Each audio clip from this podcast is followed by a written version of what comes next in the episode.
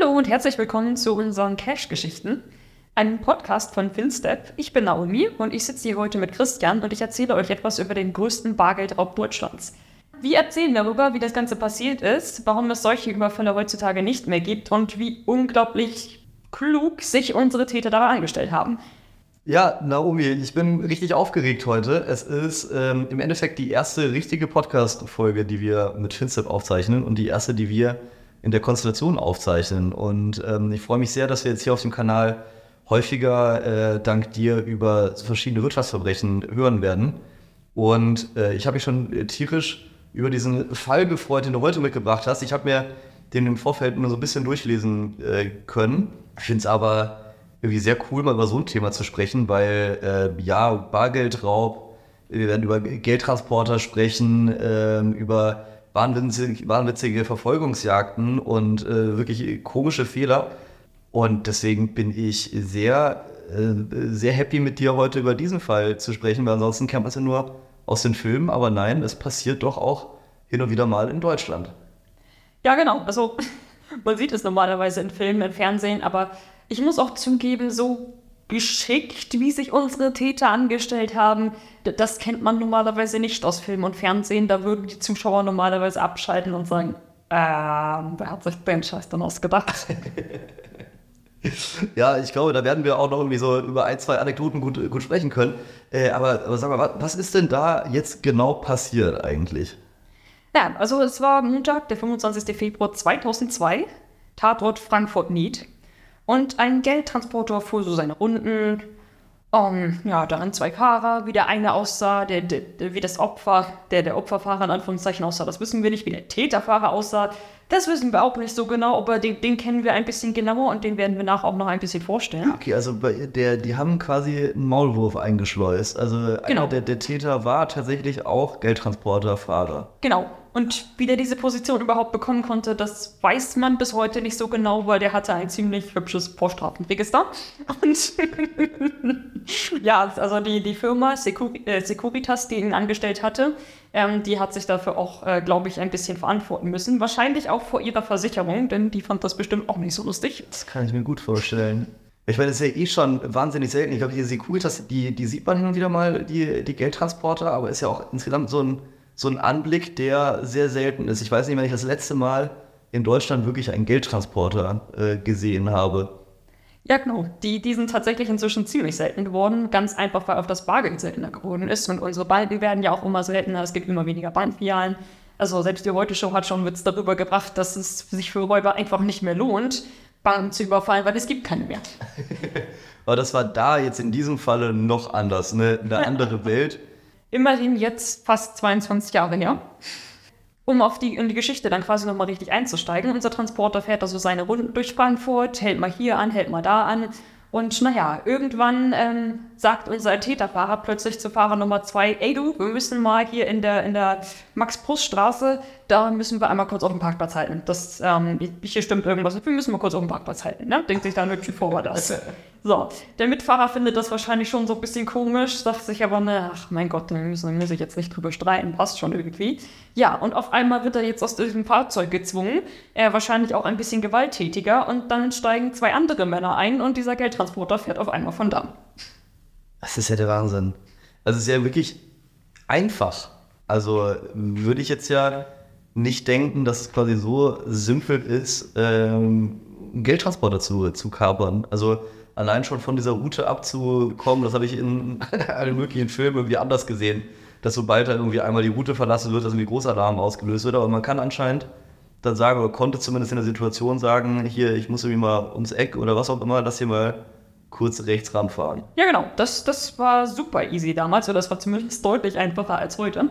Was auch der Grund ist, warum äh, wir damals, also im Jahr 2002, äh, ich habe das mal rausgesucht äh, bei der Polizeistatistik, da hatten wir 166 Geldtransporterüberfälle. Was? Ja, 166. In dem Jahr 2002? Allein in dem Jahr 2002. Ich wollte jetzt gerade schon sagen, vielleicht ist es so einfach gewesen, einen zu überfallen, weil das so selten vorkommt und man Nein. so also quasi Gutgläubigkeit sich ein, einschleicht, wo man denkt, naja, es passiert eh nichts, dann kann man auch mal rechts ranfahren. So, so viele? Ja, 166. Und im Jahr ähm, 2022 hatten wir 25, einfach im Vergleich. Also die Zahl ist deutlich. Selbst das finde ich schon mehr, als ich dachte, weil ich habe das Gefühl, es passiert irgendwie einmal alle zehn Jahre und dann gibt es einen Kinofilm darüber oder so. Naja gut, du darfst auch nicht vergessen, nicht jeder Geldtransporter, den sie aufmachen, äh, da sind sie auch erfolgreich, da finden sie dann auch nicht unbedingt immer Geld drin oder sie können das Geld nicht mit rausnehmen oder naja, dann hält man an oder die, man wird dann doch nochmal geschnappt oder man kommt nicht so wahnsinnig weit, wie es eigentlich bei diesem Täter hätte sein sollen. Okay, aber die, also äh, die haben dann also den, den einen, ähm, den Opferfahrer rausgezwungen und plötzlich saßen drei fröhliche Täter hinterm Steuer eines äh, schwer gepanzerten Fahrzeugs mit wahnsinnig viel Geld drin, richtig? Ja, genau. Da waren schätzungsweise so um und bei äh, circa 10 Millionen Euro drin. Oh. Ja, also das war schon nicht ganz wenig, was da drin war. Wie gesagt, es war auch der größte Bargeldraub Deutschlands. Und naja, also die drei freuen sich wahrscheinlich wolle, dass das so einfach funktioniert hat, ne? dass ihr Plan so gut aufgegangen ist bisher. Wahrscheinlich. Und dann machen sie sich auf den Weg in die äh, Franz-Simon-Straße. Das ist circa sechs Minuten entfernt. Ich weiß jetzt nicht, warum sie nicht länger gefahren sind, aber sie fanden wahrscheinlich auch, das ist dicht dran, das passt schon. Und da halten sie in einer Tiefgarage. Und da merkt man dann schon den ersten wirklich großen Schnitzer, denn in dieser Tiefgarage haben sie in den Tagen zuvor einen Parkplatz gebucht unter ihren richtigen Namen. sie hatten nicht einmal die Kreativität, sich den falschen Namen auszudenken. Okay. Naja, Ordnungsgemäß. ja.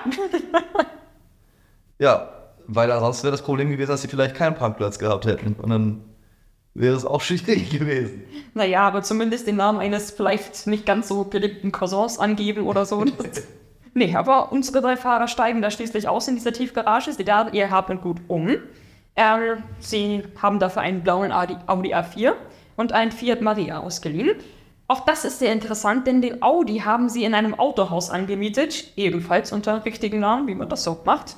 Und den äh, grünen Fiat, den haben sie von Bekannten ausgeliehen, natürlich, selbstverständlich ebenfalls, naja, ne, unter richtigen Namen halt auch bei Bekannten. Also, ja, also, sie haben bisher, bisher fast alles falsch gemacht, was man hätte falsch machen können. Kinder, macht euch keine Notizen, aber wenn ihr Verbrechen begeht, stellt euch nicht so. Aber wie, wie, wie stelle ich mir die Situation vor? Also, äh, wie, wie ist das eh? Also, wenn ich jetzt so einen Geldtransporter ausraube. Ich habe jetzt gerade den, den, den Fahrer rausgeholt, habe meine zwei Komplizen reingeholt. Ähm, wie viel Zeit bleibt mir dann, dann überhaupt noch übrig? Also ich kann mir ja vorstellen, dass dieser äh, Fahrer, den ich rauswerfe, schnellstmöglich irgendwie, dass das Unternehmen und die Polizei ähm, informieren wird oder vielleicht jetzt irgendwie so eine Art Panikknopf. Also ich kann mir vorstellen, dass man einfach wahnsinnig gestresst dann ist auch in, in dieser Situation und äh, Zeit wahrscheinlich eine sehr, sehr wichtige Rolle spielt. Ja, das zum einen. Zum anderen kommt es natürlich aber auch darauf an, wie gut du dich jetzt irgendwie versteckt hältst oder wie gut du aufzufinden bist. Also wenn du jetzt irgendwie sechs Minuten weit fährst, dann bist du natürlich theoretisch äh, schneller dabei, deinen Kram umzuladen, das stimmt. Aber umgekehrt bist du halt auch nur sechs Minuten entfernt. Und wenn jetzt dein, dein äh, Mitfahrer, den du rausgeworfen hast, die Polizei ruft und die Polizei ist jetzt äh, gerade auch sehr, sehr spitz dabei, dann kann sie dich theoretisch natürlich auch sehr schnell schnappen. Und es ist beispielsweise so, ähm, bei unserem Geldtransporterüberfall ähm, im Jahr 2023, im April 2023 kam ein größerer, ähm, da ging auch wirklich alles los. Also da hatte einer der Fahrer angegeben, dass er überfallen worden wäre. Die anderen zwei waren da bei Kaufland drin und haben die, ähm, das Bargeld an die Kassen gebracht. Und ähm, die Polizei hat Hubschrauber losgeschickt, die hat Großmannschaften los, also der wirklich volle Geschütze aufgefahren. Ähm, es ist auf jeden Fall so, dass unsere Fahrer sicherlich sehr viel Stress gehabt haben werden und sie hatten auch Helferlein. Also es waren nicht einfach nur unsere drei Täter. Ähm, sie hatten noch, soweit man weiß, acht Mithelfer, die ihnen dann auch geholfen haben. Denn was man auch nicht vergessen darf, das Geld ist irre schwer. Wenn, wenn du erstmal, wenn du so ein paar Millionen Scheine hast, das ist irre schwer. Äh, 10 Millionen Euro sich mal wirklich als Bargeld vorzustellen, ist ja schon einfach komplett krass. Also ich glaube nicht, dass ich jemals in meinem Leben annähernd so viel Geld überhaupt nur gesehen habe, geschweige denn, wenn ich Bargeld ähm, in der Hand hatte. Gibt es da irgendwie so eine, so eine Visualisierung, wie viel das tatsächlich ist? Sagen wir es mal so, ähm, als unsere zwei, ähm, unsere drei Täter da ihre Wagen beladen, geht man davon aus, dass, also sie lassen tatsächlich ähm, dann später eine gewisse Geldsumme zurück, darüber kommen wir, da kommen wir nochmal drauf. Und es ist bis heute nicht ganz klar, ob sie diese Geldsumme einfach vergessen haben, ob ihnen das zu anstrengend war, die zu transportieren noch, oder aber ob ähm, das einfach nicht mehr in die Autos gepasst hat, weil es einfach zu viel ist. Also man muss sich wirklich vorstellen, die laden da, also die haben relativ große Autos ge ähm, sich gemietet. Also ich meine, Audi A4 ist jetzt nicht, ist, ist jetzt kein Transporter, aber das macht natürlich auch schon irgendwo Sinn, dass du da jetzt weder mit einem Smart anfährst, noch mit einem Riesentransporter, aber wenn du da mit einem LKW kommst, ähm, das das ist natürlich auch ein bisschen verdächtig, wenn da jetzt mal eben zwei LKWs in die Tiefgarage fahren oder sowas. Klar. Ähm, aber du kannst dir schon vorstellen, dass diese Autos brechend voll gewesen sein werden mit Geld. Ja. Ich glaube, du hattest auch irgendwie vorhin irgendwas geschrieben über das, ähm, über das Gewicht der, der ganzen Ja, Thematik. genau. Ich finde, das ist auch sowas, das kommt irgendwie in den ganzen Hollywood-Filmen gar nicht so richtig rüber, wenn äh, quasi recht locker da die Sporttasche voller Geldscheine äh, aus dem Transporter rausgeschmissen wird und das fängt dann wie jemand mühe, äh, mühelos auf. Dann da geht es ja auch dann um richtig Gewicht bei dem, obwohl es Papiergeld ist, richtig? Genau, das, das, das sammelt sich so richtig an. Also ähm, ich, wir machen einmal weiter im Text, da komme ich dann nämlich tatsächlich drauf zurück, weil, wie gesagt, es, es, es spielt in diese Theorie hinein. Dann unsere Täter, die, die stecken jetzt Geld in diesen Audi und sie stecken Geld in den Fiat und dann fahren sie los. Und ähm, naja, den Audi parken sie ungefähr sieben Minuten später in der Gurkenstraße, den Fiat dann ähm, äh, etwa neun Minuten entfernt in der Olpenstraße. Und man müsste jetzt meinen, okay, ja, die sind in zwei unterschiedliche Richtungen losgebrochen. Das macht natürlich Sinn, irgendwie was hier am einen Teil der Stadt, irgendwas hier am anderen Teil der Stadt. Ja, nee, das stimmt nicht ganz. Also da waren sie auch wieder besonders klug. Also ähm, die, die Autos waren keine drei Minuten Fußweg voneinander entfernt. Und damit bin ich jetzt noch großzügig mit der Also, naja. Der, der Knackpunkt ist jetzt nämlich, wir wissen, sie müssen da irgendwie Geld umgeladen haben, bla bla, und sind dann mit weiteren Autos irgendwie weitergefahren. Was aber wirklich interessant ist, sie haben in diesem Fiat circa 1,5 Millionen Euro zurückgelassen. Krass. Und äh, diese 1,5 Millionen Euro haben ungefähr, laut Angaben der Polizei, so um die 120 Kilo gewogen. Ach, heftig. Okay. Also dann kann man das ja irgendwie halbwegs ähm, hochrechnen. Also wenn die jetzt 10 Millionen Euro insgesamt in einem Transporter äh, drin hatten, wie hast du gesagt, ist in dem Fiat zurückgeblieben? 1,5 Millionen. 1,5 Millionen. Man weiß, also man geht davon aus, von, von den Zeitungsberichten etc. muss man davon ausgehen, dass sie schon ein bisschen was in den Transporten zurückgelassen haben werden. Ähm, denn sie haben insgesamt 8,5 Millionen gehabt, als sie da mit, mit Fiat und Audi losgefahren sind. Ähm, dann haben sie jetzt so noch ein bisschen was in diesen äh, Fiat halt zurückgelassen. Ja. Und naja, denn mit dem Rest sind sie dann jetzt erstmal weiter. Jetzt mal grob überschlagen, wenn jetzt 10 Millionen in dem Transporter drin waren, dann waren da halt einfach mal äh, 800 Kilogramm äh, Bargeld drin. Locker, ja. Das ist jetzt nichts, was man mal äh, kurz in der Sporttasche äh, durch, den, durch den Flughafen durchschleust, um sich dann mal in der Karibik ein schönes Leben zu machen. Das Nee, ist, genau. Äh, ja, Also wenn, wenn du deine Autos damit vollstopfst, die sind dann auch ein bisschen tiefer gelegt. Also okay, das erschwert das Ganze natürlich extrem. Genau, und was man halt, wie gesagt, nicht vergessen darf, du brauchst halt auch wirklich Helfer, um das mal eben irgendwie zu verladen. Also wenn du das zu dritt machst, also ich meine, stell dir vor, du sollst jetzt irgendwie zu dritt eine halbe Tonne oder mehr an Gewicht irgendwie verladen, das braucht. Boah, das geht in den Rücken. Ja, und dann bist du noch irgendwie im Zeitdruck, weil dir die Polizei im Nacken steht. Also ja, es, merkt euch Kinder, es lohnt sich einfach. Es lohnt sich nicht. Verbrechen, das ist viel zu anstrengend. Sei du bist richtig sportlich, dann, äh, dann, dann geht es wahrscheinlich klar. Mhm. Das Fitnessstudio bereitet dich drauf. Immer schön fleißig Kreuzheben für die 10, für die 10 Jo. Und wie gesagt, also man man weiß nicht, warum sie das Geld jetzt zurücklassen, aber eine der Theorien, wie gesagt, entweder es war vielleicht einfach zu viel, es hat nicht in die anderen Autos gepasst, vielleicht war es auch zu schwer und sie waren jetzt wirklich einfach platt und haben gesagt, ach komm, die letzten paar Scheiben lassen wir ab, passt schon. Wir haben genug Geld, das passt. Erstmal abhauen. So, und das wäre noch irgendwo verzeihlich, dass man sagt, ja gut, okay, du, du hast eigentlich mehr als genug Geld, lass, lass den Rest mal liegen. Es gibt aber auch eine Theorie, die besagt, dass sie es einfach nur vergessen haben. okay. Und dafür spricht halt so ein Grund, weil naja, in diesem Fiat lag halt nicht einfach nur diese 1,5 Millionen, da lag der Ausweis von einem unserer Täter drin. Herrlich. Also das heißt nicht nur mit echten Namen die ganzen Autos angemietet bzw. bei Freunden ausgeliehen, sondern dann auch noch äh, das echte, also nicht gefälschte Ausweisdokument zurückgelassen. Ja, also ja. es gab eigentlich gar keinen Zweifel jetzt mehr, wer das, wer das Geld eingesteckt hat. Genau, also da war das dann so, also entweder ist hier ein echt guter Framejob am Werk und irgendjemand hasst diese Person. Oder diese Person war selbst am Werk und sie war einfach nur unglaublich dumm. Naja, ähm, das heißt auf jeden Fall, die Polizei, die wird am nächsten Tag in die Mittagszeit beide Autos finden und öffnen. Und äh, die hat dann schon mal mindestens einen Namen und dieser eine Name lautet Gerardo Sabatino. Okay. Äh, der ist ist der, der den Ausweis vergessen hat. ja, genau. Der hat den Ausweis vergessen. Der hat auf den Fiat vorher in den Tagen davor bei seinen Bekannten ausgeliehen. Und laut manchen Quellen ist er auch derjenige, der den Tiefgaragenparkplatz ebenfalls auf seinen Namen gebucht hat. Aber gut, kann man machen. Auf jeden Fall das, das, das Lieblingsbandenmitglied.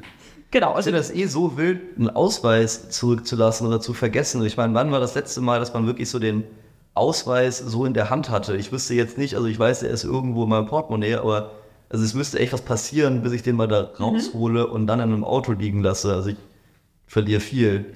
Aber dass man wirklich den Ausweis zurücklässt, verrückt. Nee, das, das würde mir nicht passieren. ja, das, das ist ganz gut. Da können wir zwei zusammen Verbrechen begehen. Das passt. Ja. Oder Aber ist jetzt nur noch häufiger als Fitnessstudio, dann sehe ich das eigentlich- sehe ich das schon recht realistisch kommen. Naja, auf jeden Fall, ähm, es kommt noch besser. Also die, die anderen zwei konnten sich jetzt abends aber auch nicht hinstellen und sagen, Mensch, ja, du, was hast du gemacht? Denn äh, die waren nicht viel besser, die haben ebenfalls persönliche Dokumente zurückgelassen, dann halt nicht in dem Fiat, sondern im Audi. Aber ähm, ja, die Polizei steht auf jeden Fall am Ende des Tages, das heißt nicht mal am Ende, die steht dann mittags, macht zwei Euros auf und sagt sich, boah, das ist ja super. Vielen Dank. Wir wissen, das waren mindestens drei Männer. Wir haben hier die Namen von drei Männern, also viel einfacher geht's nicht. Das heißt, sie haben jetzt nicht nur Gerardo Sebatino, sondern sie haben auch äh, Fauzi Boudou und sie haben den Drahtzieher des Ganzen, das ist Angelo Della Pieta. Okay. Über alle drei ist nicht wahnsinnig viel bekannt, außer dass sie, naja, viele Vorstrafen haben. Okay. Ähm, Della Piretta und äh, Sabatino sind beides Italiener und äh, Fauzi Boudou kommt tatsächlich aus Marokko, hat aber die französische Staatsbürgerschaft. Das ist für seine Verurteilung später tatsächlich wi- wichtig. Ah, okay, weil er dann natürlich auch nach französischem Recht dann äh, verurteilt wird wahrscheinlich. Oder wie, wie läuft das ab? Genau, und er sitzt tatsächlich auch in Frankreich im Gefängnis, obwohl er in Marokko geschnappt wurde. Ah, okay. Wahrscheinlich, ich kenne mich jetzt nicht aus, wobei weiß ich jetzt nicht, in welchem Gefängnis man lieber sitzen würde. Äh, Ich glaube Frankreich. Ich habe gehört, dass Leute schon sehr leicht aus Frank französischen Gefängnissen ausgebrochen sind. Einmal mit dem Helikopter. Ich, ich glaube französische Gefängnisse. Das ist dann der Stoff für eine andere Folge. genau. Ja, da haben die, die drei sich dann äh, wirklich nicht mit, mit Ruhm bekleckert. Ich frage, versuche mich die ganze Zeit die Frage zu stellen, wie kann das denn sein, dass alle drei ihre Ausweisdokumente zurücklassen? Ob das dann vielleicht irgendwie der Gedanke ist, äh, dass man das dann nicht äh, bei sich selber hat, falls man irgendwie. Nee, wahrscheinlich. Nee, also Gerardo hat seinen Ausweis da gelassen. Bei den anderen beiden wissen wir nur, dass es persönliche Dokumente waren. Wir wissen nicht, was es war. Es könnten ebenfalls Ausweise gewesen sein, das will ich jetzt nicht ausschließen. Aber wir Aber- wissen, es waren persönliche Dokumente. Auf jeden Fall. Waren die schon mal sehr freundlich zur Polizei? Es wäre ja nur noch freundlicher gewesen, wenn sie auch ihr Versteck irgendwie preisgegeben hätten. Genau. Als, als Information. Das wäre jetzt ja noch freundlicher. Aber jetzt bitte sagt mir nicht als nächster Punkt, dass sie auch, auch das gemacht haben. Das wäre tatsächlich ziemlich witzig, aber nein. So klug, also da haben sie dann doch wieder klug genug. Also ähm, sagen wir mal so, meine Notizen sagen, vielleicht kamen an dieser Stelle die Helfershelfer dazu und haben jetzt auf sie aufgepasst, denn ähm, danach gelingt ihnen die Flucht auf jeden Fall erstmal. Äh, die Ermittlungen beginnen. Aber die Polizei ist natürlich, wie gesagt, sehr schnell dabei. Interpol wird eingeschaltet, denn es ist natürlich davon auszugehen, dass diese drei Täter das Land verlassen werden. Man weiß natürlich noch nicht genau, fliegen sie jetzt alle nach Italien, versuchen sie Marokko, teilen sie sich irgendwie auf. Das muss man dann mal sehen. Ähm, aber nur sechs Wochen nach der Tat wird bereits Sabatino gefasst in Italien, in, in Nepal. Und ähm, Was? äh, äh, Nepal, nicht Nepal, Neapel, Vertragsführer, kann nicht mehr reden. ja, also er geht den Ermittlern in Neapel ins Netz und ähm, zu dieser Zeit waren bereits von diesen acht Hilfeshelfern, die sie da hatten, vier festgenommen. Und man hatte auch rund äh, 2,48 Millionen Euro bereits sicherstellen können. Okay, wenn ich jetzt grob überschlage, 10 Millionen waren ungefähr im Transporter drin, 1,5 haben die im Auto zurückgelassen, dann vielleicht noch ein bisschen was in dem Geldtransporter. Also vielleicht waren das dann irgendwann mal so, so 8 Millionen. Jetzt zu dem Zeitpunkt sind dann jetzt so zweieinhalb, drei Millionen auch wieder eingesammelt. Das heißt, die, die, die Kernmannschaft, die noch nicht ähm, äh, gefasst ist, rennt noch so ungefähr mit 5 Millionen Euro äh, durch die Gegend, was ja auch eine anständige Stange Geld ist. Genau, was aber interessant ist, was wirklich interessant ist, was schon wieder sehr viel Intelligenz vermuten lässt, ähm, Sabatino hatte kein Geld bei sich. Also man hat das, also man wusste zwar, er ist verwickelt und alles, aber er hatte das Geld so nicht bei sich. Und äh, was wirklich interessant ist, das gleiche ist ebenfalls für Della Pieta der Fall. Den findet man nämlich sechs Monate später in Italien. Ähm, und ähm, man geht davon aus, dass beide quasi diesen, diesen Geldtransport ausgesourced haben, quasi an, an ihre Helfershelfer. Denn ähm, man findet dann nachher ähm, in Waschmaschinen bzw. Wäschetrocknern versteckt Geld, also die, die Geldscheine, die haben sie scheinbar so versucht über Italien zu schmuggeln, aber das war nicht über äh, Della Pieta oder um, San Martino selbst. Wie, aber hat er von denen die Ausweisdokumente? Genau, man hat von denen die Ausweisdokumente bekommen, aber man, man stellt nachher fest, also man wusste schon vorher, die müssen irgendwie Hilfe gehabt haben. Mhm. Auch wenn man davon ausgegangen ist, von, von äh, Zeugenaussagen etc., dass dieser Audi wahrscheinlich dem Geldtransporter schon eine Weile gefolgt ist und dann mit dem, Auto, äh, mit dem Geldtransporter wahrscheinlich in die Tiefgarage gefahren ist, den sie dabei hatten. Ja. Das heißt, man hatte wahrscheinlich irgendwie eine Nummer 4, die gesehen hat, oh, der ist der Geldtransporter, oh, der Pallet fährt da in die Tiefgarage, da fahre ich jetzt hinterher. Dann laden wir den Kram in mein, in Anführungszeichen, Audi ein und okay. gehen dann weiter. Also da wusste man schon, dass die müssen irgendwie mindestens eine Nummer 4 gehabt haben. Stellte sich dann nachher heraus, dass dass wir halt unsere drei Haupttäter haben und die hatten noch acht Helfer. Und diese acht Helfer werden ihnen wahrscheinlich geholfen haben, einerseits die Beute zu laden, das Geld wahrscheinlich nach Italien zu schmuggeln und so weiter und so fort. Wie viel da jetzt für die rausgesprungen wäre oder wie die Aufteilung da war, das wissen wir leider nicht genau. Aber es ist auf jeden Fall sehr interessant, dass du halt so viele Leute für so ein Verbrechen brauchst. Was ja irgendwie auch Sinn macht. Man hat das da quasi zwei, zwei der Hauptverdächtigen oder der, der Haupttäter hat man da jetzt äh, gefasst und die hatten jeweils einfach keine Kohle. Also zumindest keine, die man, die man gefunden hat. Genau. Wie steht es denn um den dritten? Ja, der, der dritte, ähm, das ist Fauzi Boudou, der ja auf den Geldtransporter äh, gefahren hatte, der quasi der Inside-Man war. Das ist ganz interessant, denn der kann sich relativ lange durchschlagen. Also der, der schafft es dann ähm, noch bis Marokko zu kommen. Er, er lebt da auch erstmal ein bisschen ähm, unter Dach und Fach und naja, nach ein paar Monaten wird er dann schließlich auch gefasst. Es ist leider nicht genau bekannt, nach wie vielen Monaten, beziehungsweise die, die Zeitungen widersprechen sich da darum. Sind wir da jetzt mal vorsichtig? Ähm, was aber interessant ist, auch da, also er wird gefasst. Scheinbar findet man kein Geld bei ihm. Man weiß jetzt natürlich leider nicht so genau, hat er da jetzt irgendwie geschafft, noch Geld an die Seite zu schaffen, das, wovon manche Leute ausgehen. Denn am Ende wird fast alles gefasst bis auf 2 Millionen Euro. Also 2 Millionen Euro fehlen bis heute. Okay. Es kann sehr gut sein, dass er dieses Geld hatte. Es kann sein, dass einer von den anderen das Geld hatte. Das wissen wir nicht. Ähm, es könnte natürlich jetzt auch theoretisch sein, dass sie das nochmal irgendwo vergessen haben. Das will ich jetzt nicht ausschließen. Aber es ist tatsächlich so, 2 Millionen Euro fehlen bis heute. Und die Staatsanwaltschaft sagt, ach, wir haben fast alles bekommen. Wir haben die Täter bekommen, Fall für uns abgeschlossen. Ist das dann wirklich so? Wird dann so ein, wird dann so ein Fall wirklich beendet? Also sagt man dann, okay, bringt es auch nichts mehr, irgendwie das kostet zu viel, da jetzt Beamte auf den Fall zu stecken, die jetzt nochmal suchen, wo ist die, die Kohle hin, sondern dann ist das Geld einfach weg. Ja, ich vermute mal, dass diesem Fall auch ein bisschen damit zusammenhängt, dass, dass es halt, ähm, dass, dass, dass die Täter halt im Ausland geschnappt worden sind. Das heißt, du musstest dann mit den ausländischen Behörden zusammenarbeiten. Gegebenenfalls mussten dann vor Gericht dann natürlich noch deutsche Ermittler irgendwie auftauchen. Die musst du dann hin und her chiffrieren. Die mhm. musst du dann da vielleicht auch noch irgendwie in ein Hotel stecken, damit sie da ein paar Tage länger sitzen. Ja, das kostet alles wahnsinnig viel Geld und ich kann mir vorstellen, dass die Staatsanwaltschaft dann an irgendeiner Stelle gesagt hat, okay, wir, wir haben fast alles zurück, es fehlen halt diese zwei Millionen. Wir haben keinerlei Hinweise darauf, wo wir die finden können, dann brechen wir jetzt hier ab. Wir haben die Täter, wir haben das meiste Geld, das reicht. Okay, aber wie, wie sieht das aus? Also was, was hat die Staatsanwaltschaft jetzt ähm, wirklich? Also äh, von dem Geld, okay, verstanden, alles bis auf zwei Millionen. Das heißt, der Rest, der wurde irgendwie so in, in, in diesen Waschmaschinen und so gefunden. Von den Haupttätern sind alle drei gefasst und äh, vor Gericht oder halt später eingesperrt. Und dann geht man von so Helfeshelfern aus. Ist man da dann der Meinung, da alle gefunden zu haben? Oder gibt es so diesen einen oder diese eine Komplizen, die vielleicht alle gegeneinander ausgespielt hat und jetzt am Ende sich mit den 2 Millionen Euro äh, ein gutes Leben macht. Also das können wir natürlich nicht ausschließen. Es kann natürlich sein, dass es da irgendwie einen Criminal Mastermind gab, der sich jetzt die ganze Zeit ins Fäustchen macht. Das, das können wir wirklich nicht ausschließen. Fakt ist aber, dass man davon ausgeht, gut, okay, die acht Männer, die wir jetzt noch als Helfeshelfer geschlagt haben, das, das kommt hin. Acht sind auch eine realistische Zahl, um diesen ganzen Coup irgendwie abzuziehen. Wir gehen davon aus, das war nicht mehr. Okay. Also das ist quasi damit erstmal beendet.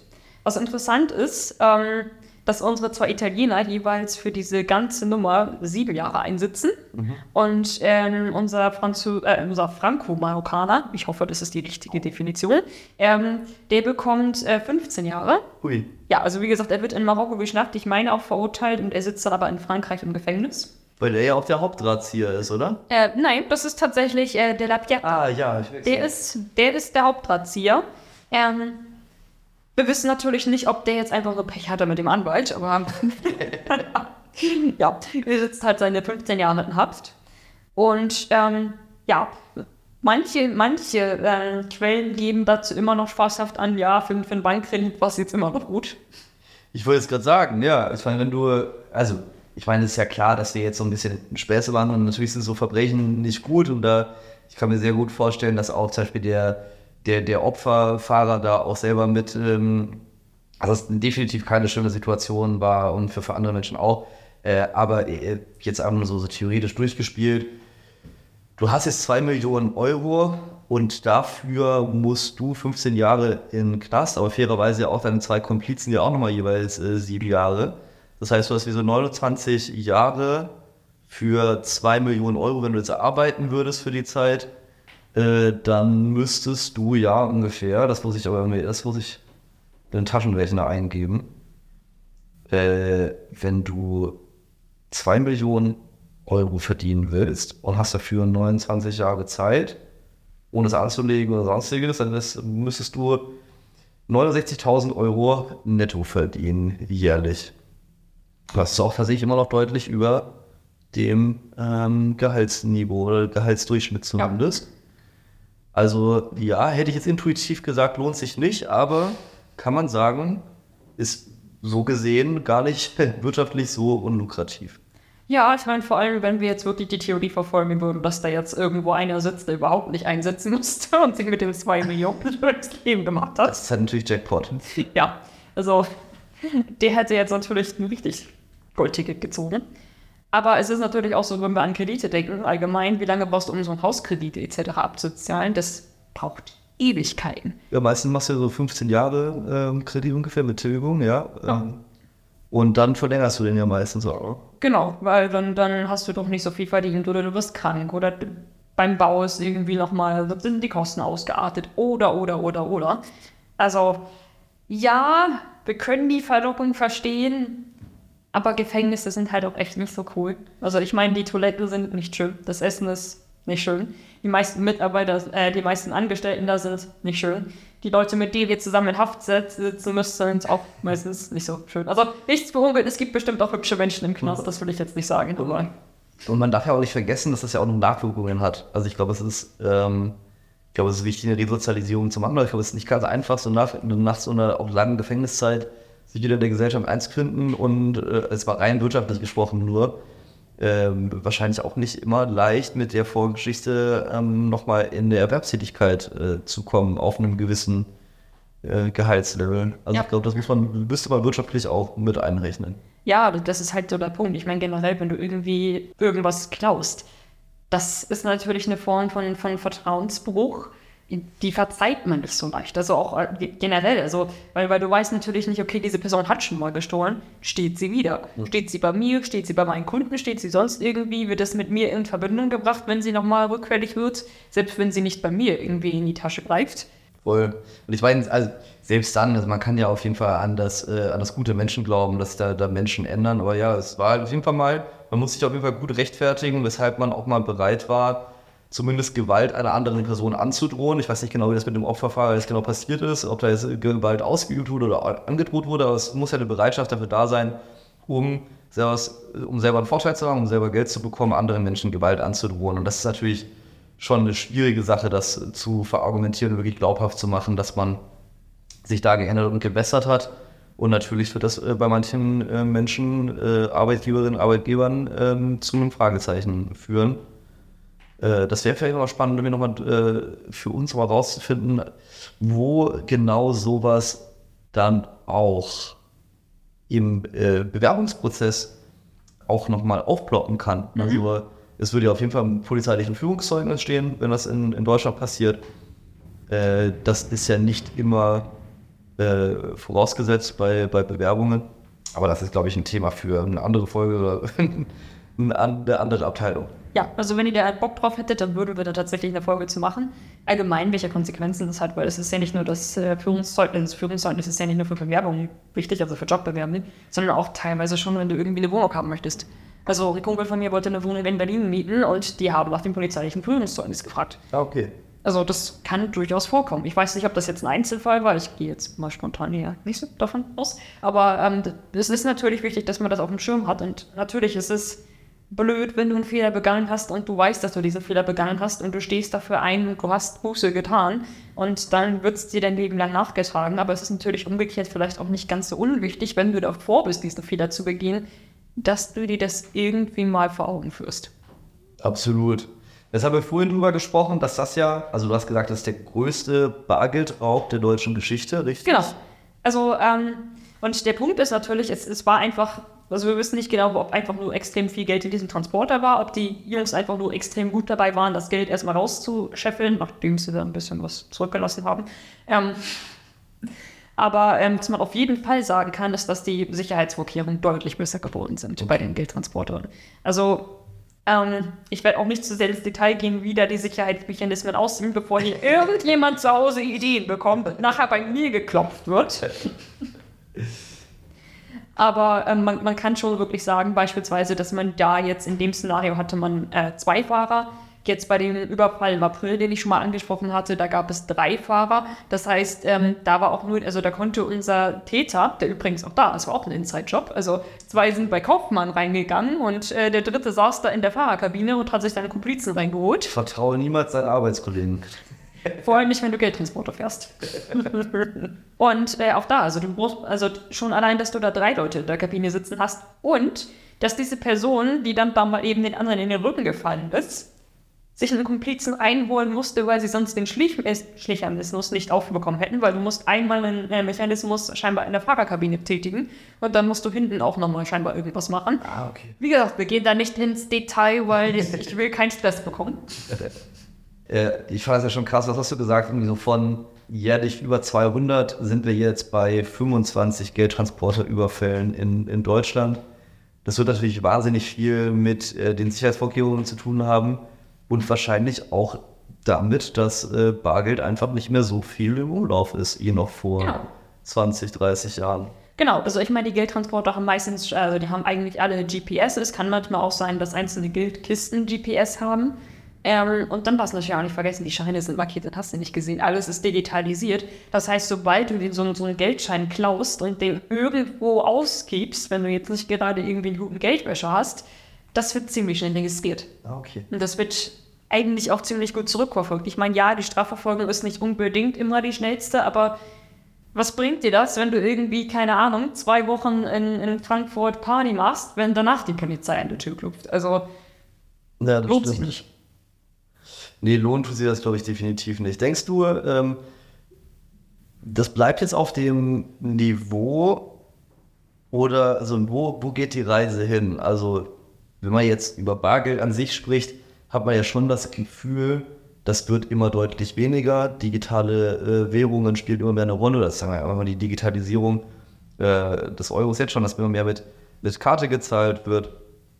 Äh, wie, wie siehst du da auch die weitere Entwicklung für äh, auch Wirtschaftsverbrechen? Ja. Also ich würde persönlich sagen, dass Überfälle so auf Geldtransport, also ich kann mir vorstellen, dass das immer mal wieder noch vorkommen wird, weil ich glaube, komplett auf Bargeld verzichten, soweit sind wir jetzt erstmal noch nicht. Ähm, aber ich meine, es, es, wird ja, es werden ja schon Maßnahmen eingeleitet, um das Bargeld stark zu reduzieren und immer mehr Möglichkeiten, wirklich nur das Digitale zu verlegen. Dementsprechend könnte ich mir halt vorstellen, dass solche Überfälle halt, also das wird wahrscheinlich irgendwann so eine jährlich einmalige Sache sein und das, das war's dann. Geben wir uns stattdessen halt ins Internet. Es ist natürlich auch einfacher. Du machst das Verbrechen dann einfach von deinem Sofa aus, von deinem Keller aus, wie auch immer. Es ist deutlich einfacher, als da irgendwie in den Transporter zu klettern und zu hoffen, dass die Fahrer dich vorher nicht platt schießen. Also muss man halt auch mal sagen, denn viele sind inzwischen auch bewaffnet und haben Training bekommen. Muss man das riskieren? Ich glaube nicht. Nee, wahrscheinlich nicht. Oder ja, was du sagst mit digitalen Verbrechen, weil wir alle können uns sowas darunter vorstellen, aber auch so diese Verknüpfung von quasi Offline-Verbrechen in der digitalen Welt. Ähm, vielleicht sprechen wir da auch irgendwann nochmal drüber, ähm, aber das Hatte ich vor zwei Wochen ja auch erst gelesen, dass es da dass eine Entführung gab, die rein digital stattgefunden hat. Aber trotzdem ist ein Mensch offline entführt worden. Der hat sich witzigerweise selber entführt. Ähm, aber die, die Täter waren nur in einem digitalen Austausch mit dem äh, Entführten.